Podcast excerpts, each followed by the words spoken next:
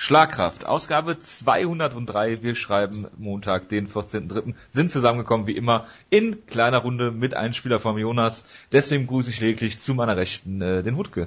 Happy Pi Day. Ich fange kurz damit an, dass ich äh, nochmal über die letzte Ausgabe sprechen möchte. Ich war ja ein bisschen geknickt, dass wir so wenig Feedback hatten und ich muss euch ein absolutes Kompliment aussprechen, das meine ich völlig ernst.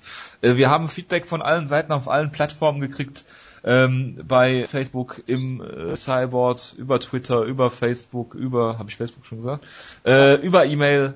Ähm, vielen herzlichen Dank dafür. Ähm, es ist sogar nach äh, der ominösen Insiderliste gefragt worden und ich habe mir selbst als Ziel gesetzt, sie kommt, sobald jemand danach fragt, das ist nun passiert.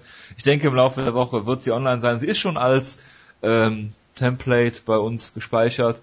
Ähm, ich denke, im Laufe der Woche äh, wird das wird das kommen auf jeden Fall. Ich habe mit aus Freude des Feedbacks mir eine Jeanshose angezogen. Ja, und ich bin heute nackt. Das freut mich. Ähm, ja, möchtest du noch was dazu sagen zum Feedback? Nee, ich, ich, ich fand das sehr schön. Es, es, es gab sehr schöne Reaktionen. Es gab sehr interessantes Feedback, wie gesagt. Und wir werden versuchen, das auch schön einzubinden jetzt in nächster Zeit. Uns zu Herzen zu nehmen und so. im Rahmen unserer Möglichkeiten. Ähm, dann in die Sendung einfließen zu lassen. Wir haben heute als Thema ein News-Ecke. Es war zwar ein Victor und World Series Fight, da müssen wir natürlich über äh, Just Gaethje sprechen, Jonas äh, Lieblingskämpfer. Invicta hat der Wood leider nicht gesehen. Ich denke, ähm, ja, ja. ich hatte letzte Woche, ganze Wochenende relativ schwere Internetprobleme. Ich möchte die Show aber unbedingt sehen. Ich werde damit in meinen Geburtstag reinfeiern, sozusagen. Ich werde die Show dann schön heute Abend, äh, heute Nacht schauen. Darauf freue ich mich also drauf. Es ist ja so, dass ähm, der Funkelstar Grissom die Show sehr gut, gef gut gefunden hat und Jonas hat sie auch sehr abgefeiert scheinbar. Und falls ihr ein Review wollt, Jonas wird über ähm, Invicta reden in seinem Teil, hat er angekündigt. Und er hat auch gesagt, dass ihr über World Series of Fighter reden würdet. Also ihr bekommt sogar das, den Content, den ihr nie haben wolltet. Auf jeden Fall den World Series of Fighting Content, den ihr nie haben wolltet. Den, Invicta den, wollt ihr ab und Den ich auch nicht haben will. Ja, äh, äh, ich weiß nicht, inwiefern es jetzt wieder kontrovers äh, zugeht bei uns. Ich möchte die News-Ecke mit Justin Gate hier einleiten. Ähm, wir werden nicht großartig über World Series of Fighting reden, außer halt über ähm, Jonas Lieblingskämpfer, den äh, spektakulärsten Kämpfer ohne Wikipedia-Artikel, den es so gibt auf dem äh, MMA-Planeten. Äh, und zwar Justin Gaethje. Der hat gewonnen gegen den UFC-Veteran äh, Brian Foster. Könnt ihr euch auch angucken. Es war ein Kampf unter zwei Minuten. Ähm, in dem äh, Justin Gaethje das gezeigt hat, was er halt kann, brawlen und äh, viele Leckkicks. Es ist, glaube ich, der dritte Leckkick TKO, den er hat in den letzten drei Jahren oder sowas. Genau, Brian Cobb, das war 2013. Äh, ja, in den letzten drei Jahren hat er drei Leckkick TKOs und äh, da kommen halt zwei Themen bei mir sehr ähm, zusammen, die ich äh, sehr gerne hier diskutiere. Das ist einmal Justin Gaethje und das zweite sind Leckicks oder wie man sie zu verteidigen hat oder auch nicht. Ähm, Jonas ist natürlich wieder abgegangen wie ein Zäpfchen, hat sämtliche äh, technische Analysen von ähm, äh, äh diversen Lieblings Bloody Elbow, genau, ähm, Autoren gepostet auf all unseren Kanälen und ähm, das ist Ach, natürlich. Jonas, das warst du. Bist du bekloppt? ja, jedenfalls hat er das getan und ich habe es sogar angelesen. Ja, ich äh, musste ja, ich musste den Feind ja studieren sozusagen. Ähm, und dann wird äh, Justin Gaethje zum Beispiel auch mit ähm, Nick Diaz oder Nate Diaz, also mit den Diaz-Brüdern verglichen, dass sie halt auch diesen Brawling-Stil pflegen, äh, weil viele Leute ja sagen, äh, es ist so, äh, dass dieser Stil äh, in der UFC keine Chance hat. Jetzt ist das natürlich schwierig zu sagen und ich muss sagen, äh, Justin Gaethje-Kämpfe sind niemals ähm, langweilig, immer spektakulär und äh, ist es jetzt nicht so, als würde ich Justin Gaethje-Kämpfe nicht gerne sehen. Ähm, ich zweifle halt nur sein UFC-Potenzial an. Ähm, er kann mich gerne eines Besseren belehren, er kann gerne zu zur UFC gehen, auch wenn ich das an seiner Stelle nicht tun würde, weil er kriegt ähm, 70.000 Dollar ähm, zum Antreten und 70.000 Dollar Siegprämie. Das ist etwas, was die UFC nur schwer zahlen wird. Plus die Wahrscheinlichkeit, dass er gewinnt, ist in der UFC geringer. Ähm, weil wenn ich mir so ansehe, äh, gegen wen er hier so gekämpft hat, ähm, äh, es ist einfach, es ist einfach kein UFC-Niveau. Und das, da stellt sich halt auch für mich die Frage, ähm, ob, ob das äh, wirklich in der UFC so gut enden würde für ihn, weil ich es einfach nicht einschätzen kann. Äh, Jonas meint natürlich, er könnte seinen Stil jederzeit ändern. Ich meine, er ist Division One All-American oder sowas.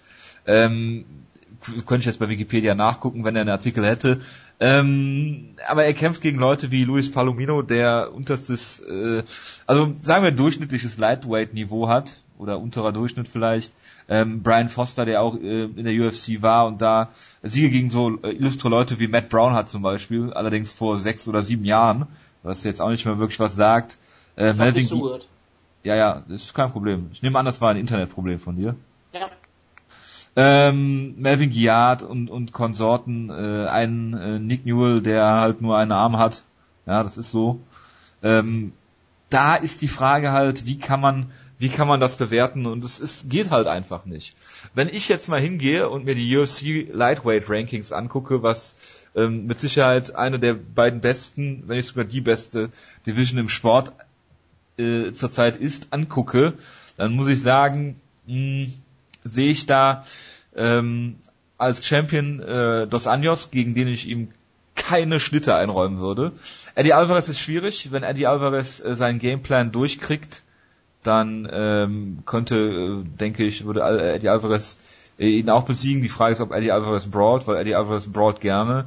Habib würde ihn drei Runden oder fünf Runden lang komplett zu Boden nehmen. Pettis würde ihn outstriken, bin ich mir ziemlich sicher. Ferguson würde ihn auch besiegen zurzeit, denke ich. Und dann ist so, dann sind so die Leute, wo ich denke, da hätte er eine Chance gegen Nate Diaz, Michael Johnson, Benito Dariush und so weiter. Das sind so die Leute, wo ich sage, das, das ist so ähm, das, wo, wo ich Justin Gaethje sehen würde. Das ist Top 5, Top 10, also Top 10 auf jeden Fall äh, in der UFC, Top 5 mit einem Fragezeichen, aber darüber hinaus denke ich, ähm, sähe das schlecht aus. Jonas wird ihn, denke ich, ich habe es nicht gehört, äh, über alles hinaus loben äh, und ihn auch gerne in der UFC sehen. Ich würde ihn auch gerne in der UFC sehen, das ohne Frage, aber ich glaube nicht, dass er da ähm, Titel, eine, eine Titelöffnung hätte, eine realistische. Also du hast ja jetzt schon Getty jetzt schon sehr stark eingeschätzt. Ich meine, bei euch, bei zwischen dir und Jonas ist ja wirklich ja ein riesengroßer Cliff. Ich meine, Jonas ist wirklich auf der Seite, Gaethje könnte ein absoluter Top-Contender in der UFC sein. Vielleicht nicht einer, nicht unbedingt Champion, aber jemand sein, der unter die Top 5 es vielleicht sogar schaffen könnte, während du in dem Bereich bist und sagst, okay, er ist auf jeden Fall gerankt, das könnte er schaffen, aber viel weit höher geht's für ihn dann auch nicht.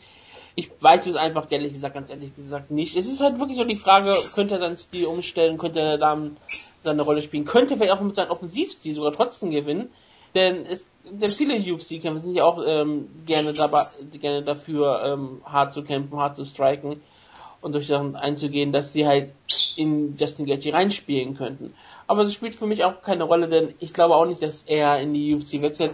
Er ist der äh, große Fisch im kleinen Teich und kriegt dafür sehr viel Geld. Und äh, für die UFC, ich meine, das ist wirklich absurd, wenn man wirklich mal drüber nachdenken muss, nachdenken müsste, müsste er äh, wahrscheinlich sehr viel Geld liegen lassen.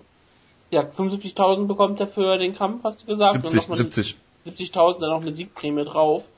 Also, das ist schon eine gute Summe für, äh, für so eine Liga wie World Series of Fighting. Und ich glaube nicht, dass die UFC hingehen würde und sagen, okay, wir gehen wir auch 70.000 weiterhin oder vielleicht mehr.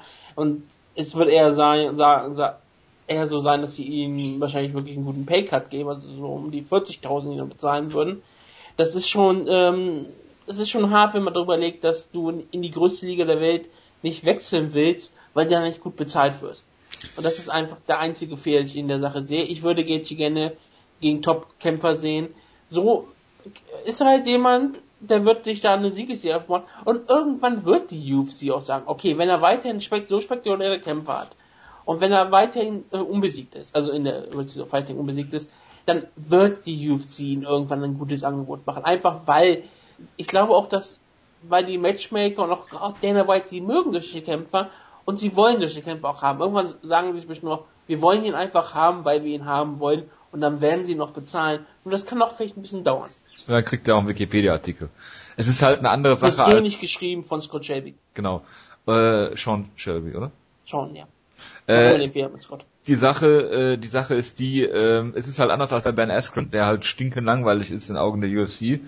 Ähm, Gaethje ist zwar ähm, spektakulär, aber ähm, du hast gesagt, er verdient viel mehr Geld in der World Series of Fighting, als er das vielleicht in der UFC könnte und hat dabei viel leichtere Gegner, also von einem äh, von dem wirtschaftlichen Standpunkt her und von, von einem äh, logischen Standpunkt her kann ich das absolut nachvollziehen. Nur ähm, die Frage ist, kann World Series of Fighting sich das überhaupt leisten, ihm so viel Geld zu bezahlen?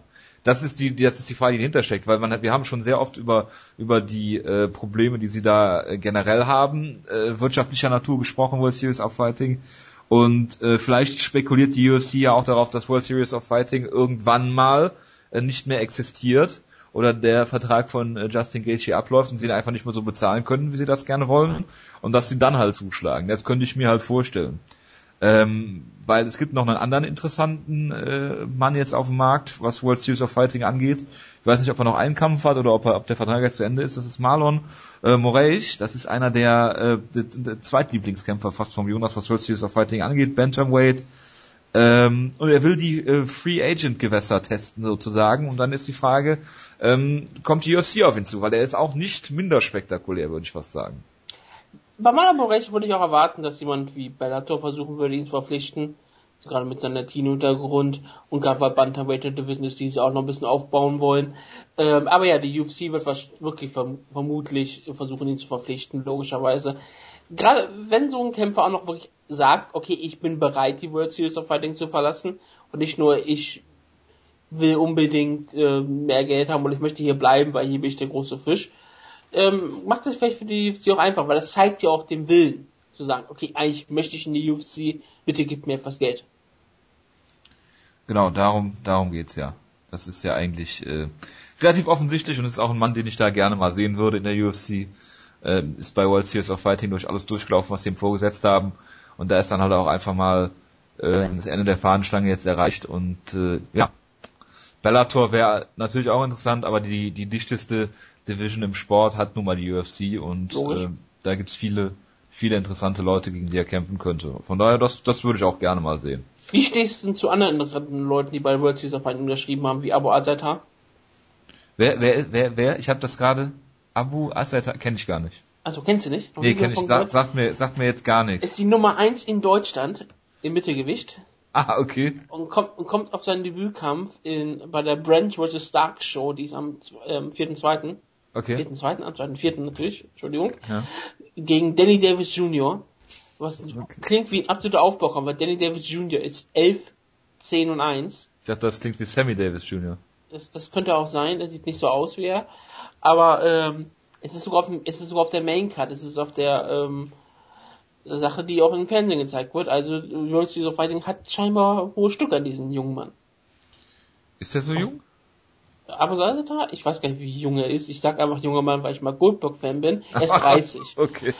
Er ist 30. Das ist ja noch ein Young Man. Er ist, also damit eigentlich ist er dann noch auf den, ist auf den Höhepunkt seines Schaffen. Ja. Der Combat Club so Cologne-Kämpfer. Ja. Und ja, er ist auch seit langer Zeit unbesiegt. Er, er hat Probleme in die UFC zu kommen und er hat auch das Potenzial, in so einer amerikanischen Liga zu kämpfen. Und wenn die World Series of Fighting ihm da die Chance gibt, ich bin eigentlich sogar relativ gespannt drauf. Wenn ihr euch fragt, warum er nicht in der UFC ist, fragt Oliver Kopp, der hat mit Sicherheit ein gutes Wort für ihn eingelegt. Oder gibt seinen Namen bei Google ein. Das reicht eigentlich. Sagt mir jetzt immer noch nichts. Muss ich mal bei Google eingeben. Ähm, machen wir weiter mit Vertragsoptionen und äh, deren Folgen. Rampage Jackson hat Schulden bei seinen Anwälten in Höhe von 100.000 US-Dollar wegen seines Vertragsdisputs mit der UFC und Bellator. Was ich nicht ganz verstehen kann, weil äh, die Sache eigentlich vornherein klar war dass Ramble Jackson ähm. Schulden haben wird oder dass es ähm, das auch. Also, oder dass es Vertragsschwierigkeiten immer noch laufen wird. Ja, ähm, das war zu erwarten. Ein Perpetuum. Es war ja sowieso eine absolut dumme Idee von Rapper Jackson aus diesem Vertrag äh, versuchen rauszukommen, in der UFC nochmal zu kämpfen. Indem er es einfach tut. Ja, er hatte ja glaub, wahrscheinlich die Hoffnung gehabt, dass die UFC dann vielleicht selbst ihre eigenen Anwälte einschaltet, dass die UFC ihn unbedingt haben möchte danach. Ja um immerhin vom Bellator fernzuhalten, aber ich glaube, die UFC hat eigentlich überhaupt kein Interesse an jemanden wie Rampage Jackson, solange er nicht äh, das tut, was sie von ihm wollen. Und er hatte die Liga halt verlassen, hat bei Bellator gekämpft und er ist halt immer ein problematischer Hat halt Kämpfer. total abgelästert über Bellator. Ja, aber er ist trotzdem, er ist halt so ein äh, über, über Bellator und über die UFC, über beide. Ja. Und ich meine, wenn er seine Twitch-Streams macht, dann ist er auch immer jemand, der Probleme macht. Er ist, er, er ist halt, es ist immer ein Skandal, der auf einen wartet, wenn du Rampage Jackson unter Vertrag hast. Es ist vielleicht nicht mehr so schlimm wie früher mit Rampage, aber du, du weißt einfach, es wird Schlagzeilen geben und warum willst du dir so einen Kämpfer reinholen die UFC? Er ist auch nicht mehr so gut, dass du ihn unbedingt brauchst. Nee, überhaupt nicht. Light Heavyweight natürlich braucht jeden Kämpfer, den sie haben können. Und er könnte wahrscheinlich immer noch da ein absoluter Top Ten Kämpfer sein, da habe ich keinen Zweifel dran. Aber ähm, Bellator braucht ihn dringender. Bellator braucht Stars. Und für Bellator ist Rampage Jackson immer noch perfekt. Ja. Die Frage ist halt, was, was, was er bei Bellator da macht. Ähm, gegen ihre andere Topkämpfer zu kämpfen. Für Bellator ist ja 205 sogar eine richtige Money Division. Ja, aber wenn er dann auch so Ausfälle hat, wie er das schon des Öfteren hat, dann bringt das Bellator auch nichts. Das ist die Liga, die hat Ken Shamrock und Kimbo Slice unter Vertrag. Ja, ich weiß. Und hat. Und Joe Warren. Also, Skandale ja. sind denen vollkommen egal. Ich, ja, ja, ich weiß, aber ich glaube auch, dass er Bellator nicht, nicht viel weiterhilft. Ähm, weil er auch sei kein so großer Draw ist, wie, wie er vielleicht denkt. Das heißt, ja, Free TV schätze ich ihn für einen eigentlich ganz guten Draw ein. Ich glaube nicht, dass er heutzutage noch ein Pay-View-Draw ist. Das glaube ich auch nicht. Chuck Liddell hat über John Jones gesagt, dass er ein Pointfighter wie Floyd Money Mayweather Jr. sei, ist. Ich Stimmt's? weiß nicht, ob Chuck Liddell weiß, was Pointfighting ist. Oder was MMA ist. Das weiß ich heutzutage auch nicht mehr. Er kommt aus einer ganz anderen Zeit. Ähm, es ist halt eine Aussage, die er halt treffen muss, weil ähm, John Jones ihn halt überholt hat und er häufiger mal schlecht über Chuck Liddell gesprochen hat. Und deswegen muss Chuck Liddell irgendwas sagen, was negativ klingt, er nicht genau weiß, was es ist. Aber er ist als ähm, UFC-Ambassador natürlich in einer wichtigen Position. Und weil die UFC immer noch nicht so ganz zufrieden mit John Jones ist, muss halt immer wieder mal John Jones ab und zu mal von irgendeinem UFC-Offiziellen begraben werden, damit ähm, einfach gezeigt wird, wer hier eigentlich der Herr im Haus ist. Solltet ihr blind und Chuck Liddell Fan sein, kann ich euch empfehlen, setzt euch ans Octagon hinter ihn. Wenn ihr über Sehkraft verfügt, tut das lieber nicht. Weil sonst kriegt ihr nämlich nichts mit vom Octagon. Weil, weil er, weil er immer permanent steht, was ich immer ganz, ganz furchtbar finde hey, er hat gezahlt für diese Plätze mit seinem mit seinem Leben mehr oder weniger. Er kann machen, was er möchte. Ja, und die Leute hinter ihm haben wenig, wahrscheinlich weniger Geld als er, haben dafür auch einen Haufen Kohle hingelegt und können nicht sehen davon, für das sie bezahlt haben. Also sie können Chuck Liddell sehen, dafür sind sie doch da. Sie können den Rücken von Chuck Liddell sehen. Ja, das ist doch, reicht doch für die meisten Leute. Matt Mitrion hat eine very nice Offer von Bellator auf dem Tisch liegen und wartet darauf, ob äh, die UFC äh, das Match kann ja, es ist absolut klar, was Bellator machen möchte. Sie möchte uns das Rematch geben, was wir alle sehen wollen. Matt Mitrion gegen Kimbo Slice 2. Den Kampf, auf den wir alle gewartet haben. Und ich meine, das ist, war ein Kampf, der war so gut, dass Kimbo Slice aus der UFC entlassen wurde. Und Matt Mitrion wurde danach ein riesengroßer Star. und ist jetzt, war er auf dem Weg zum Title Shot in letzter Zeit. Das hat alles mit dem Kimbo Slice Sieg angefangen. Und ich, es wäre sehr schön, ähm, für Matt Mitrion. Ich, ich finde ihn ja nicht wirklich sympathisch. Aber äh, für ihn ist es natürlich sehr gut. Für Bellator macht ein Kämpfer Matt Mitrion einfach Sinn. Er ist ein gewisser Name, er ist vermarktbar, er war seine größte Zeit war auf Spike TV, jetzt ist Bellator auf Spike und das sind Kämpfer, die sie haben wollen und wenn sie ihnen ein gutes Angebot machen, glaube ich, dass die UFC auch kein Problem hat, mit Mitrion ziehen zu lassen, auch wenn sie glaube ich nie dieses Image haben wollen, dass so viele Kämpfer unbedingt nach Bellator gehen wollen. Aber Mitchell ist auch jemand, der hat sich sehr, sehr negativ über den Reebok-Deal geäußert.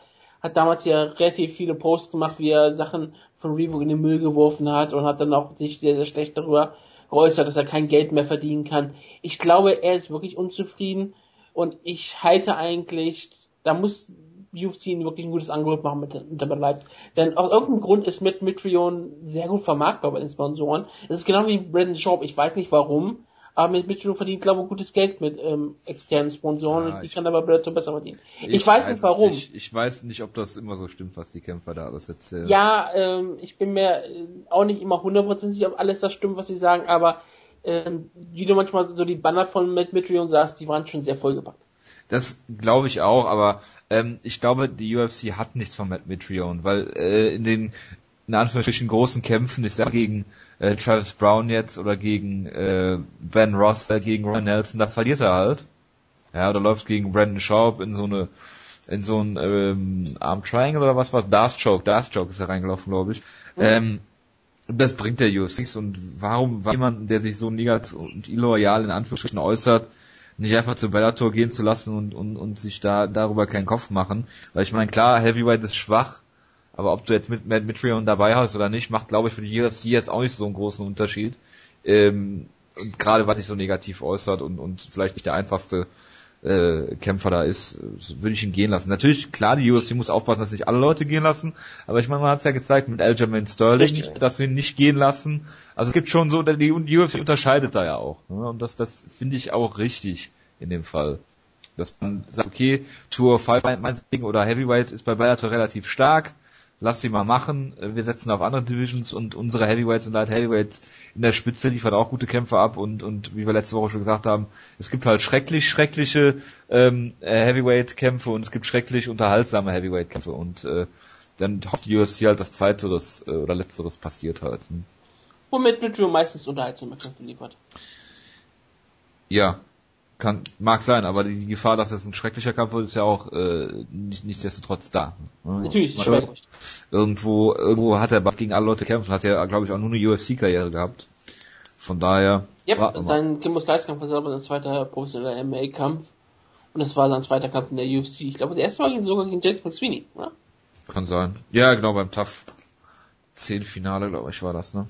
Hm? Ja, ähm, ein vielleicht weiter, weiterer interessanter Mann für Bellator ist äh, der gute Vacislav ähm, Dacic oder Dacic oder wie auch immer man ihn aussprechen mag.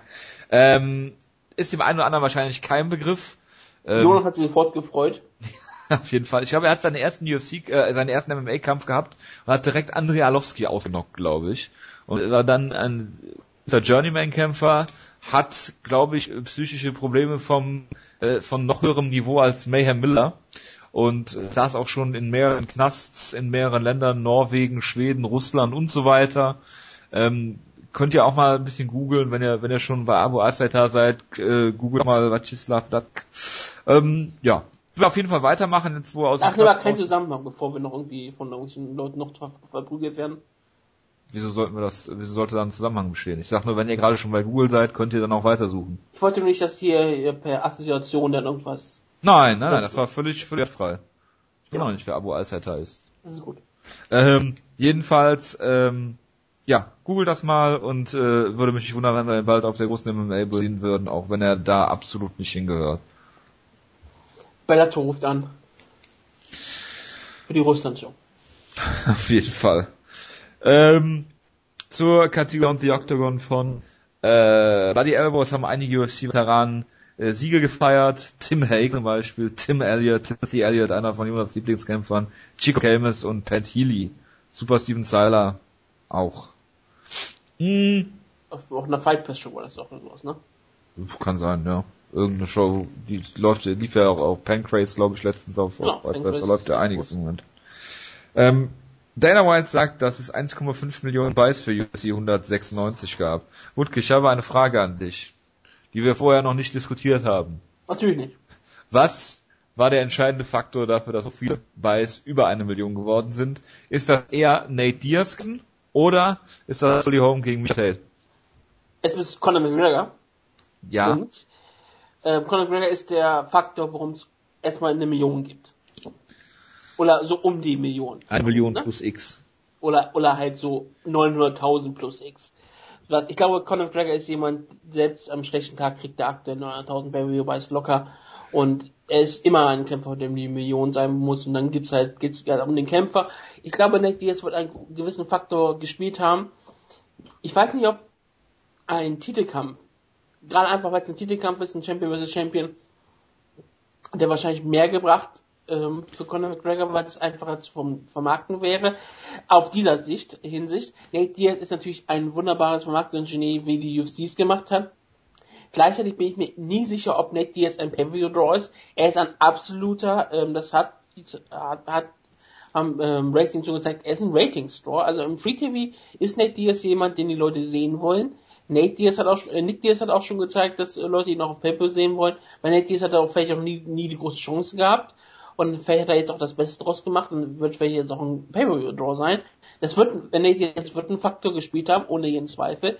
Ich fand aber auch das Argument, was äh, Dave Meltzer bei MA Fighting in den Artikel geschrieben hat, worum geht, dass es 1,5 oder 6 Millionen waren. Sehr interessant, wo er gesagt hat, ähm, wahrscheinlich war es auch ein sehr großer Faktor dabei, dass zwei verschiedene Fangruppen auf einmal diese Show gekauft haben, nicht nur die Conor McGregor und Nate Diaz Fanboys, sondern auch die ähm, Fans, die normalerweise Shows nur kaufen, Reagan Ronda Rousey, ein sehr weibliches Publikum, was interessiert daran war, nicht nur die, die Kämpferin zu sehen, die Ronda Rousey entthront hat, sondern auch zu, sondern auch zu sehen, gegen wen wird Ronda Rousey zurückkommen, denn es war ja schon in der Promotion vorher so ein bisschen klar und es hat ja die UFC mehr, mehr angedeutet und Rousey hat das manchmal auch ein bisschen angedeutet, dass sie gegen die Siegerin des Kampfes kämpfen wird und das wird in der äh, Sache bestimmt auch wieder Leute dazu gebracht haben, den Pay-Per-View zu kaufen, die vielleicht sonst keine UFC Pay-Per-Views kaufen. Gerade wenn dann auch noch dieser neue große Superstar, der größte Star der Welt, Conor McGregor, nicht nur im Sport, sondern ja, der ja. Welt, ähm, antritt, dann zieht das natürlich auch nochmal extra Leute noch dazu, die vielleicht sagen, okay, normalerweise kaufe ich es nur wegen der dominantesten Athletin aller Zeiten, in jeder Hinsicht des Sportes. Ich kaufe es jetzt auch für den größten Star aller Zeiten. Das sind so viele Superlative, das, da komme ich ja gar nicht mit klar. Es ist eine UFC-Show, das sind immer alles voller Super, Super, Superlativen. Und wir schließen uns da natürlich uneingeschränkt äh, an. Ja, also wie gesagt, es ist ja noch nicht mal sicher, ob es wirklich 1,5 oder 1,6 Millionen sind. Aber es wird auf jeden Fall eine Show sein, die wird über eine Million äh, Pay-Per-View-Bytes gezogen haben. In diesem Rahmen wird sich auf jeden Fall bewegen. Ob es eine 1,5 sind, 1,6 oder 1,3. Ich glaube, das spielt in, in, in Großen und Ganzen jetzt nicht die ganz große Rolle. Es zeigt auf jeden Fall, wer ernsthaft glaubt, dass Conor McGregor wirklich vielleicht äh, dadurch jetzt einen Schaden genommen hat und dass er jetzt kein großer Pay-Per-View-Star mehr ist, äh, der hat von nichts eine Ahnung. Wirklich von gar nichts. Conor McGregor wird weiterhin so große Reviews ziehen. Ich sag nochmal, es hat auch Leuten wie Mike Tyson nie geschadet. Natürlich hat es geschadet, aber im Großen und Ganzen hat es nie geschadet, dass er auch häufiger mal verloren hat. Und wir müssen auch manchmal nur ins äh, normale Fernsehen hier schauen in Deutschland. Schau dir mal die letzte Karriere von Felix Sturm an, beispielsweise, wie häufig der verloren hat und wie viel, was für Einschaltquoten der trotzdem erzielt. Und klar, es sind Einschaltquoten und nicht Pay-Per-View-Käufer, aber das ist Deutschland. Das ist natürlich eine ganz andere Sache, aber trotzdem sind die Fans nicht weggegangen von ihm, sondern die sind immer noch da und schauen seine Kämpfe weiter. Und die Fans von Conor McGregor, die sind loyal und die werden weiterhin da bleiben, weil er ist immer noch so spektakulär, er ist immer noch einer der Kämpfer, der Jose Aldo in 13 Sekunden ausgenockt hat. Und das wirst du immer promoten können. Und wenn er im Featherweight wieder antritt gegen ähm, jetzt Frankie Edgar oder Jose Aldo nochmal, dann wird das eine Riesenshow sein. Punkt. Oder wenn er trotzdem jetzt bei UFC 200 antritt und dort vielleicht trotzdem auf einmal gegen Rafael Nadal nochmal antritt, dann ist das auch eine Riesenshow. Egal ob es 200 ist oder was auch immer es wäre. Conor McGregor verspricht immer über eine Million aktuell. Oder um eine Million. Felix, Felix Sturm kenne ich übrigens auch nicht. Kannst du mal googeln. Mach ich mal. Vielleicht, vielleicht kommst du noch auf eine Wikipedia-Seite, die dir einen anderen Namen noch nennt. Ja. Okay, da bin ich mal gespannt. Nee, ich Marco Hook. Er heißt doch Marco Hook Ja, genau. Ähm, Chris Lieben hat ein Problem, also das ist jetzt nichts Neues. Wie frierend ja, er ist Chris Lieben. Punkt. Äh, er hat ein gesundheitliches Problem, das aufgrund, äh, das auf seine, seinen Lebenswandel so ein bisschen schließend oder daher kommt. Ähm, er fühlt sich zwar so gut wie äh, noch nie zuvor in seinem Leben, hat allerdings ähm, insofern Probleme, als dass nur 18 Prozent habe ich 18 Prozent des regulären Blutflusses bei seinem Herzen ankommen. Und aufgrund dessen äh, wurde er aus seinem Bellator-Vertrag äh, entlassen. Und ich meine, wenn Bellator dich aufgrund Gott, von sich um seine Kämpfer. Wenn Bellator dich aufgrund von Gesundheitsproblemen aus seinem Vertrag entlässt, ähm, dann solltest du dir schon Gedanken machen, macht Chris Deeb natürlich nicht. Er will weiterkämpfen und äh, will Ende des Jahres gegen irgendwen antreten. Ich weiß nicht wie, wo, was, aber Reise. vielleicht, man weiß es nicht. Ja, es ist, es ist eine gute Sache von Bellator. Ähm, bei solchen Risiken muss man es nicht machen. Ich finde es aber auch gut, dass man solche Sachen getestet hat. Nicht, dass man im Nachhinein auf einmal weinen muss, weil Chris Lieben dann doch was passiert ist.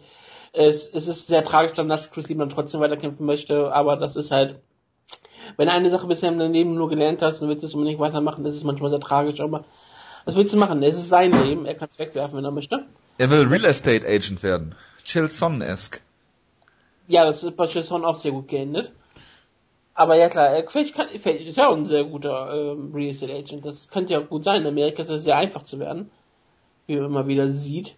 Ähm, ich ich finde es, wie gesagt, gut, dass Bellator ihn nicht kämpfen lässt. Und wie gesagt, Bellator ist ja ein ehrlicher Sport, wie man auch gesehen hat, dass Leute auch durch Drogentests in Texas fallen können. Ja, super. Wolltest du nicht da, ich wollte gerade die Überleitung machen, damit du darüber Das ist eine redest. super Überleitung. Das hast mir nicht aufgeschrieben. Kommen wir gleich zu. Okay, ich sage, dann mache ich es jetzt einfach. Kimbo Slice und Ken Shamrock sind in Houston, Texas durch einen Drogentest gefallen. Ja, Glückwunsch. Ich weiß nicht, wie das möglich ist. Ja, Das muss schon ziemlich auffällig da gewesen muss man sein. verdammt dumm sein für. Oder es ist ganz viel Marihuana gewesen bei Kimbo Slice. So ist er ja auch vertreten, er ist ja fast eingeschlafen im Käfig. Und äh, ich weiß nicht, was für Dopingmittel man da genommen hat. Auf jeden Fall heißt das, Dada 5000 ist weiterhin unbesiegt. es, es ist Zeit für ein Rematch und es muss dann halt in bester Format stattfinden. Ich habe schon gesagt, das Rematch müsste, musste unter WADA-Bedingungen in Kalifornien oder New Jersey stattfinden. Ich, anders geht's eigentlich nicht. Kimbo Slice gegen Dada 5002 ist jetzt ein Sinn, muss einfach kommen. Es ist der Sinn des Lebens für Bellator. Ich finde es immer noch unfassbar äh, heuchlerisch, dass sich Scott Coker hinstellt und wirklich sagt, dass ihm die Gesundheit seiner Athleten am, am Herzen liegt. Ja. Dopingtests, die ernsthaft sind. Ich meinte eigentlich noch aufgrund der Chris Chris. Lieben. Also wirklich, Scott Coker lässt durch Kämpfe antreten. Während Stefan Struf, der kämpft in der UFC. Ja, Denkt da mal drüber nach. darum schon nachgedacht. Ah, ah. Ja, und jetzt? Dan Hardy tritt nicht mehr an in der UFC. Ja, aber der ist immer noch. Ähm, Ich würde sagen, dass es Und- Stefan und Struf gesundheitlich und- wesentlich besser geht als Chris Ich Lieben. finde das eigentlich noch viel schlimmer, was die UFC mit Dan Hardy macht. Denn laut, ähm, laut ähm, was immer die UFC vor die Sendung stellt, ist die UFC die unter, äh, unterhaltsamste und spektakulärste Kampf, äh, Sportart, die es überhaupt gibt. Und ich weiß nicht, ob das besonders gut für das Herzen ist, so viel spektakuläre Sachen zu kommentieren. Mhm. Und es könnte irgendwann sein, dass Dan Hardy einfach wegen der spektakulären Ring-Action bei ähm, Derek Lewis gegen Gathering und sagen, einen Herzinfarkt erleidet. Und dann werden wir alle drüber weinen und wir können einfach sagen, wir wussten es. Kommentieren bei der UFC ist sehr gefährlich. Das wäre ja, äh, das wäre ja eine Überleitung zu meinen Kampfankündigungen. Das machen wir aber noch nicht. Weil, was haben, äh, ich habe noch eine Frage, was haben Paige Van Zandt und Jeff Monson gemeinsam? Dancing with the Stars. Genau, die treten beide bei Dancing with the Stars an. Einer in Russland, einer in Amerika. Genau. Danke, dass du mir alles wegnimmst. Entschuldigung. Aber ich fand es nur ganz lustig, weil Paige Van Zandt wurde ja als UFC-Champ angekündigt. Ja, das ist falsch soweit. Tritt auch Ryan Bader UFC Heavyweight Champion an? Ich hoffe, das wäre doch geil. Aber ja, Paige Van Zandt, ein riesengroßer Star für die Ich wollte nicht darüber reden. Wir weiter mit John. Deswegen tanze. Aber hast du das Video gesehen? Wie Nein, habe ich nicht Russland- gesehen. Ich Oh, habe gesehen, dass Jonas es drei Tage, nachdem es rausgekommen ist, gepostet hat. Das hat mich auch sehr gefreut. Das ist wieder Jonas Timing äh, 101. ja, Jonas ist aber in Korea. Da kann ich Da ticken die Uhren anders, oder Da was? ticken und die, die Uhren ja wirklich anders. Ja. Früher. Nordkorea. Da, äh, ja. John, John Anik ist ein absoluter Ehrenmann. Er hat tatsächlich gemacht, was er angekündigt hat. Er hat jetzt ein nicht mal kleines äh, 209-Tattoo auf seinem, ich glaube, äh, Unterarm, ne? Ich weiß gar nicht, ich habe nie gewusst, wo es ist. Ich dachte, das wäre sein Bein gewesen. Und wenn es unter, Unterarm ist, macht das noch viel mehr Sinn. Ich glaube, es ist der Unterarm gewesen. Könnte auch das Bein gewesen sein, egal. John Anik. Bei Ich habe nur das Bild gesehen, deswegen. Man, das kann man ja, wenn man nur wirklich diesen, das sieht, kann man ja nicht genau wissen, ob es ein, ob es ob es vielleicht ein unter, unter, das untere Bein ist oder unterer Arm. Das sieht ja manchmal gleich aus. Ja. Ähm, letzter, Aber ja, er hat viel Sein- Gutes gemacht hat. letzter Punkt aus der News-Ecke ist, äh, und da frage ich mich gerade, wenn ich so lese News, Neuigkeit, ähm, Shogans Knie ist kaputt. Ist Eine alte Richtig, Verletzung ja. wieder auf, äh, aufget aufgetreten, das ist soweit nichts Neues. Ähm, aber deswegen ist äh, Rashad Evans jetzt ohne Gegner gewesen und er kämpft gegen äh, Glover Teixeira in seinem nächsten Kampf, den du wieder Texera aussprechen wirst, was mich wieder sehr freuen wird. Glaube Texera, ja, wie gesagt, ein sehr ähm, guter Kämpfer. Es ist schon absurd. Vor so fünf Jahren wäre es ein richtig großer Kampf gewesen. Jetzt bei Rashad Evans bin ich mir irgendwie nie sicher, wie weit er noch ähm, auf hohem Niveau ist. Er ist, er auch ein noch, Man? was? Ist er ein Young Man? Er ist noch gar nicht mal so alt und ich glaube, er könnte immer noch eine große Karriere im Light Heavyweight hinlegen. Ähm, ich bin bei Rashad Evans ähm, immer sehr gespannt, wie er auftritt. Und ich glaube, das ist, ist auch immer der wirkliche Test für ihn. Wenn Rashad Evans hier den Kampf gewinnen kann, ja, dann ist er noch mal, hat er vielleicht noch mal einen Run in sich, vielleicht auf den, auf den Titel. Egal, wer den Kampf dann gewinnt. Und nur so Danny Cormier, Rashad Evans kann mit beiden bestimmt mal einen guten Kampf aufbauen. Ähm, auf, ähm, da mache ich mir keine Sorgen. Und falls er verliert, naja, hat er gegen Glauber Teixeira verloren, der vielleicht aktuell die Nummer 4 im Light Heavyweight ist Und das ist dann auch kein großes Problem. Er kann dann langsam aber sicher seine Karriere ausklingen lassen. Frage ist halt, wie, wie körperlich gesund halt Richard Evans nochmal ist. Oh ja, wenn, wie gesagt, das ist wahrscheinlich wirklich sein letzter Test.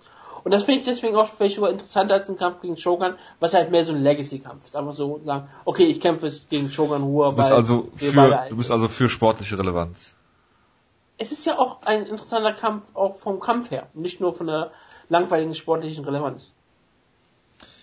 Äh, dann haben wir Derek Lewis gegen äh, Gabriel Gonzaga. Das, das hast du natürlich gerade schon erwähnt. Co-Main Event. Yep. Und äh, Freund der Show, Nick Hein hat einen Kampf und zwar gegen äh, John Tuck. Für Rotterdam. Finde ich einen sehr guten Kampf, ganz ehrlich gesagt. John Tucker Ja. ist, ein- ist eine solide Herausforderung. Ein crafty Veteran. Genau, er ist kein absoluter Topmann, aber ich glaube, Nick Hein muss, äh, muss sich auch solchen Leuten äh, stellen. Ich glaube, Nick Hein würde ich hier als Favoriten durch, durch ansehen. Er muss hier den Kampf schon gewinnen, gerade wenn er so in Holland kämpft, also nah an der deutschen Grenze. Dann sollte er hier diesen Kampf gewinnen. John Tuck ist eine Herausforderung, aber eigentlich eine, der Nick Hein gewachsen sein sollte. Ich kann leider nicht hinfahren, weil meine Oma 85 wird. Das ist sehr Du schade. kannst mit deiner Oma nach Rotterdam fahren. Nee, besser Als, als nicht. Geburtstagsgeschenk. Nee, nee, nee. Nee, leider nicht. Übrigens, äh, Breaking News, Wutke. Ja, Josh Hillman heute Geburtstag. Nein. Äh, Karim Sidan von Bloody Elbow hat gerade gepostet, despite his busy schedule on Dancing with the Stars in Russia, Jeff Monson will fight again on March 19th, coming off KO, uh, KO loss on uh, Christmas Day. Wenn ihr Jeff Monson sehen wollt, wie, wann auch immer, äh, wie auch immer, am 19. äh, März kämpft er wieder. Der russische Jeff, Jeff Monson. Ja. Ich fand es auch sehr lustig, dass ähm, direkt nach der nach der Conor McGregor Niederlage gesagt wurde, dass das russische Parlament überlegt, Conor McGregor auch die russische Staatsbürgerschaft zu geben. Einfach Ja. so, weil er sich mal positiv über Wladimir Putin geäußert hat, was Mhm. er eigentlich gar nicht so in der Hinsicht getan hat, sondern einfach nur respektvoll sich geäußert hat und das fanden die schon so geil, dass sie gesagt haben, Das ja, das, das reicht uns, er ist ja der größte Star der Welt, den wollen wir auch jetzt als russische Staatsbürger. größte Star der Welt, sportunabhängig und äh, auch äh, generell Ja, generell. Das ist Der größte Star der Welt. Das ist, es ist herrlich. Es ist herrlich. Ich wollte es mir eigentlich nochmal anhören, aber gut. Apropos anhören, ähm, jetzt kommt der Teil, äh, wo wir dem Jonas nochmal zuhören, äh, weil der ist natürlich wie immer aus äh, Korea zugeschaltet und Oh, äh, ja, Jonas. bin mal gespannt, was der Jonas sozusagen hat. Und bitte. So, hallo zusammen, da sind wir wieder. Schöne Grüße aus Seoul an dieser Stelle. Ähm, es gibt wieder einige Sachen, über die ich natürlich reden kann. Es ist äh, viel passiert, viel Absurdes auch passiert. Ich hätte es mir gewünscht, dass noch mehr passiert wäre, weil ich eigentlich vorhatte, euch noch ein bisschen mehr liefern zu können, nämlich einen äh, Road Report quasi von Road FC, die am äh, Samstag hier in äh, Korea eine Show hatten. Ich wäre gerne hingegangen, es hat dann am Ende doch nicht geklappt, weil ich dann doch leider ziemlich krank war.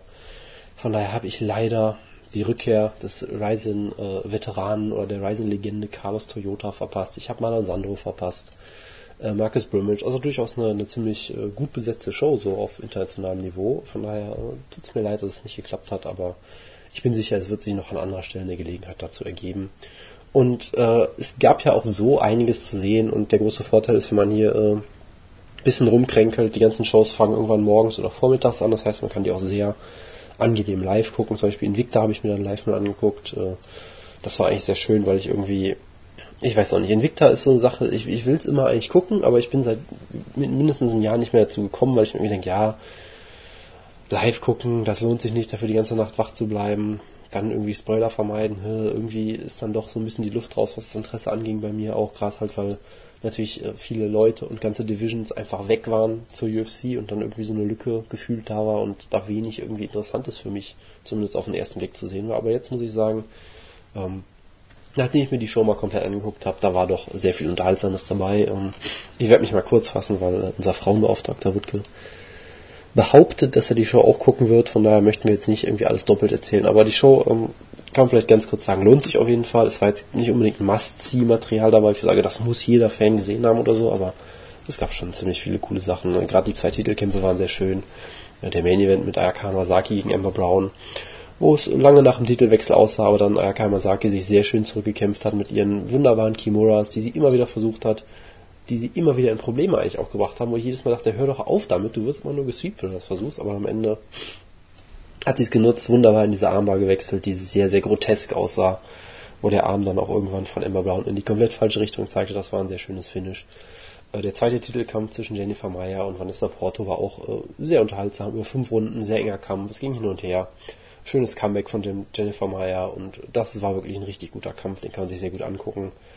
Äh, Angela Hill habe ich leider verpasst. Ja, was man noch sagen muss. Also Roxanne oder Ferry hat keinen unterhaltsamen Kampfstil unbedingt. Du merkst halt schon, dass sie äh, athletisch limitiert ist und so weiter und so fort. Aber ich finde das schon toll, dass sie jetzt, äh, ich glaube, einen 4-1-Rekord hat, seit sie aus der UFC entlassen wurde, wo eigentlich jeder dachte, okay, sie hat jetzt irgendwie sechs Kämpfe am Stück verloren. Die sollte ihre Karriere beenden. Das wird nie mehr was. Aber sie hat sich nochmal nach oben gekämpft.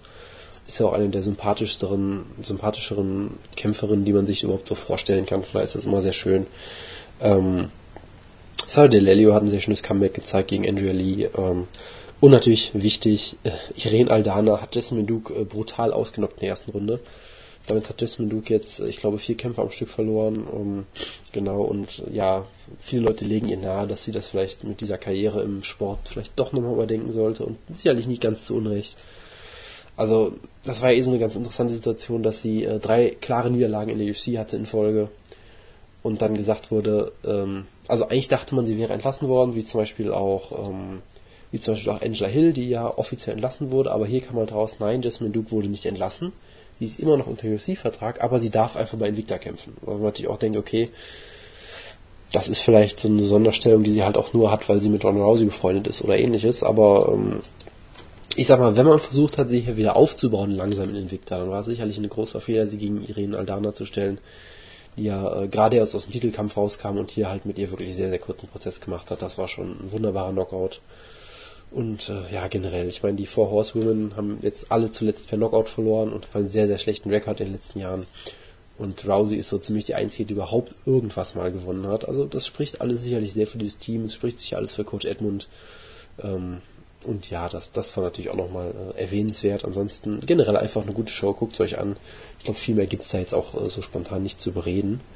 Ähm, Apropos nichts zu bereden, äh, UFC Fight Night 85 Hand vs. mir. Ich bin sicher, die Jungs werden da ein ausführliches Preview machen mit Steve Bosse, dem Enforcer und so weiter und so fort. Aber allgemein ähm, ist das äh, keine gute Karte. Ich möchte da einfach mal den Mantel des Schweigens so ein bisschen drüber hüllen, gerade über diesen Main Event. Da möchte ich wirklich wenig zu sagen.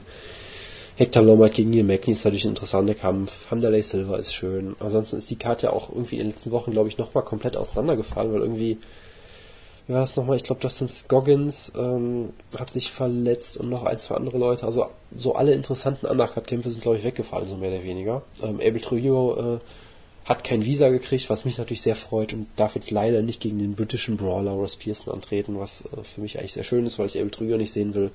Aber ansonsten ähm, ist da nicht so besonders viel zu erwähnen. Es gibt natürlich ein paar absurde Matchups, die wirklich so wirken, als hättest du, so mit, als hättest du sie ausgewürfelt oh ja, lass uns mal äh, Rinder Kai bucken gegen Leslie Smith, weil warum auch nicht, ja.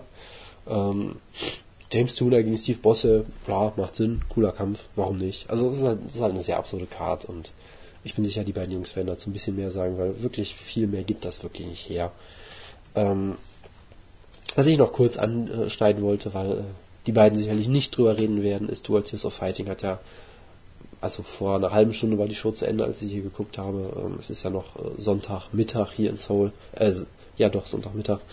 Ähm, und eigentlich erwähnenswert natürlich wieder nur der Main Event. Justin Gaethje äh, hat nicht das erwartete Slugfest abgeliefert sogar. Also es war schon, es war schon ein ausgeglichener Kampf. Beide haben ziemlich wild gestrikt, so dass man es halt erwarten würde. Aber es war halt nicht dieser Luis Palomino-mäßige Brawl, sondern Justin Gaethje hat irgendwann sich gedacht, ach weißt du was, ich tritt Brian Foster einfach das Bein ab und dann hat er ihn einfach mit ich glaube, es waren wirklich nicht mehr als drei oder vier Leckkicks, hat er ihn im Prinzip äh, ja komplett äh, bewegungsunfähig äh, gemacht und hat ihn da äh, mit einem Leckkick TKO besiegt, was auch mal wieder spektakulär ist. Also ich finde das immer wieder beeindruckend eigentlich, dass äh, er halt mit die besten Leckkicks fast schon im Sport hat. Ist immer ein bisschen schwierig zu sagen natürlich, klar, weil wenn du Edson Barbosa in World Series of Fighting stellst, gewinnt er auch jeden Kampf per Leckick, ist klar, aber trotzdem, er hat verdammt harte Leckkicks, er ist auch verdammt präzise mit diesen Leckkicks und hat schon einige Leute damit besiegt. Und das ist schon irgendwie beeindruckend, weil es scheint ja überhaupt nicht so zu seinem Stil oder seinem Hintergrund zu passen, weil er ist ja Division One All-American Ringer und sonst eigentlich eher Brawler und Boxer und dass er dann auf einmal diese unfassbar harten und präzisen Leckkicks auspackt immer wieder, ist schon, ist schon, finde ich, sehr beeindruckend. Ähm, und von daher, Brian Foster ist jetzt auch auf jeden Fall kein schlechter Gegner, von daher ist es, ich würde schon sagen, dass es durchaus beeindruckend ist. letztendlich klar, er muss natürlich in die UFC bald. Aber gleichzeitig, hey, er hat es halt geschafft, sich so ein bisschen so einen Namen aufzubauen außerhalb der UFC. Er verdient ordentliches Geld, falls World Series of Fighting ähm, denn das Geld auch auszahlt, was natürlich eine, eine äh, gute Frage ist. Und er hat einen sehr riskanten Stil natürlich, von daher ist es sicherlich gut für ihn, wenn er jetzt so viel Geld verdienen kann wie möglich und dann hoffentlich einen guten Vertrag sich mit der UFC holt. Von daher bin ich mal sehr gespannt, wie das dann für ihn weiterläuft. Ähm, ansonsten gibt es halt so ein paar Randnotizen, die man kurz erwähnen könnte. Ähm, es gibt natürlich äh, äh, das, das großart, die großartige News-Story, dass Kimbo Slice und Ken Shamrock beide durch den Drogentest gefallen sind. Das, das ist so ein Wutke-Thema, das überlasse ich dem mal komplett. Da wird er sicherlich interessante Verschwörungstheorien zu aufbauen oder ähnliche Theorien. Ähm, mein persönliches Highlight der Woche ist natürlich, äh, Jeff Monson ist im russischen Fernsehen aufgetreten bei der russischen Version von Dancing with the Stars. Das lasse ich einfach mal so im Raum stehen. Da gibt es ein Video zu, das haben wir, glaube ich, auch vertwittert. Das sollte man sich auf jeden Fall angucken. Das ist absolut spektakulär. Und äh, was gibt es noch zu erzählen? Genau, das, das Tournament of Bad geht wieder los von Mike Fagan veranstaltet, was ich immer sehr schön finde. Der sammelt immer das ganze Jahr über alle schlechten, furchtbaren Dinge, die in diesem absurden Sport passieren und hat jetzt irgendwie bestimmt mehrere hundert Nominierungen oder sowas. Ja, das ist wirklich vollkommen absurd. Und dann veranstaltet er halt so ein kleines Turnier, wo die irgendwie gegeneinander antreten. Am Ende wird dann halt entschieden, was ist die bescheuertste, schlimmste Sache, die in diesem Jahr passiert ist. Ähm, das ist jetzt gestartet, ich, ich glaube gestern Nacht offiziell. Und bisher gibt es ein äh, komplettes Bracket nur mit Ronda Rousey Nachrichten, also nur absurde Ronda Rousey Stories, ja, ob sie jetzt äh, äh, was Ronda Rousey für Tipps an Obdachlose gegeben hat, äh, weiß ich nicht, was sie sonst noch alles erzählt hat über 9-11 und über Travis Brown und weiß ich nicht was, also Ronda Rousey sorgt halt für viele Schlagzeilen, viele davon nicht unbedingt positiv, von daher sage ich mal, dieses Tournament of Bad noch mal ans Herzen gelegt. Und ansonsten war es das auch von meiner Seite. Zurück ins Schlagkraftstudio, wo es wieder keiner hören wird. Und sage bis dann. Ciao, ciao. Und dann machen wir weiter mit äh, äh, Serientöter. Ja. So. Soll ich dann jetzt mal sagen, dass wir jetzt weitermachen mit Serientäter? Ja. Gut, dann machen wir mal weiter äh, mit Serientäter. Danke. Sag's jetzt zum dritten Mal, finde ich super. Ist gut, ne? Ich finde auch, dass du das nicht, nicht schneiden solltest.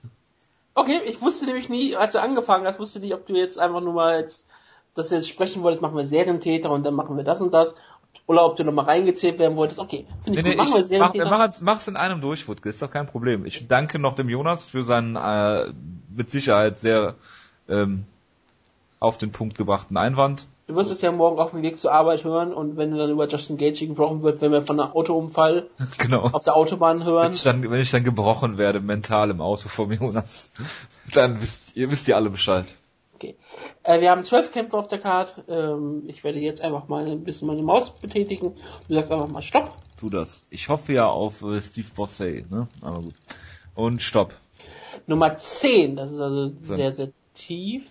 Nee, das ist ja weit oben, ist ja, Ja. Ähm, Prodigy, das ist Johnny Case gegen Jack Matthews. Ja. Was interessant ist, weil Jack Matthews ja ein riesengroßes Talent ist. Ähm, ich werde es kurz bei den Täter eintragen, habe ich kurz vergessen gehabt. Ich muss es kurz mal aufmachen. Tu das. Dann rede ich Äh, kurz, kurz über den Kampf. Gut. Ähm, ist durchaus ein interessanter Kampf, weil Jake Matthews jemand ist, den der Jonas unglaublich gehypt hat, auch äh, vermutlich auch zu Recht. Ist erst 21 Jahre alt, ist natürlich äh, The Celtic Kid, äh, was dem Wutke ähm, gefallen wird. Er kam in die UFC ähm, und hat den äh, legitimen Black Belt äh, Wagner Hoscher direkt mal per Rear Naked Choke äh, äh, ausgechoked, was einem Black Belt natürlich nicht passieren sollte, wie wir sicherlich alle wissen seit äh, diversen Diskussionen bei, bei Schlagkraft. Ähm, was dir natürlich passiert ist, dass du per Guillotine Choke vergisst, was ihm im nächsten Kampf dann auch passiert ist, äh, prompt gegen James Vick. Und ähm, da sah er in der ersten Runde sehr, sehr gut aus und hat eigentlich nur diesen Fehler gemacht, dass er halt blind in diese Guillotine reingelaufen ist. Andernfalls hätte er die erste Runde da ähm, locker, locker gewonnen. Er hat dann gegen Akbar Ariola gekämpft. In, ich glaube, es war auch ein Serientäterkampf. Ähm, Ja. Da erinnere ich mich noch gut dran, wo Akbar Ariola ein äh, 10 zu 1 Außenseiter war und Jake Matthews da die erste Runde mal sang- und klanglos abgegeben hat Das war eine Falle. mehrfach, mehrfach zu Boden gegangen ist und äh, ähm, ja, dann äh, hat ist er in der zweiten Runde zurückgekommen, hat einen Takedown geholt und hat ihn dann ziemlich eingedeckt. Ähm, so dass es war irgendwie Schwellung im Auge, dass der Doktor dann halt äh, den Kampf gestoppt hat.